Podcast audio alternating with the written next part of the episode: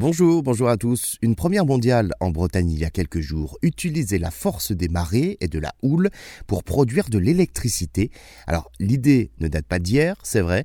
Ça s'appelle Dikwi, la toute première digue équipée de volets en métal pour créer de l'énergie mécanique et produire de l'électricité. C'est le concept de l'énergie houlomotrice.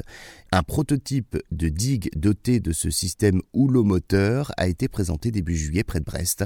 Le principe est d'équiper une digue portuaire ou de protection du littoral d'un volet oscillant permettant de convertir la force des vagues et la houle en électricité. Le procédé de récupération d'énergie de la houle existe depuis euh, quelques années maintenant, du moins a été testé, puisque ici, après des tests en bassin, le prototype euh, de digue à énergie positive, baptisé DICWI, a été immergé pour des essais à plus grande échelle dans la rade de Brest sur le site d'essais en mer.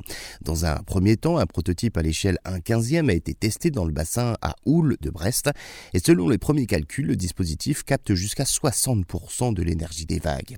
Le prototype installé dans la rade de Brest à l'échelle 1 4e mesure près de 4,50 mètres de haut et de large et 6 mètres de profondeur. Il s'agit ici d'une sorte de grand caisson métallique doté sur un de ses côtés d'un volet oscillant. Euh, son coût entre l'étude, la conception et l'installation avoisine le million d'euros. La troisième étape de ce projet prévu en 2024 consistera à effectuer des tests grandeur nature.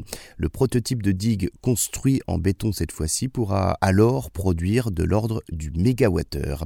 Le potentiel potentiel pour euh, les déploiements de ce type de dispositif se concentre essentiellement donc sur la façade atlantique de la France, mais également du côté de Cherbourg, du Pays Basque, qui sont des sites à haut potentiel.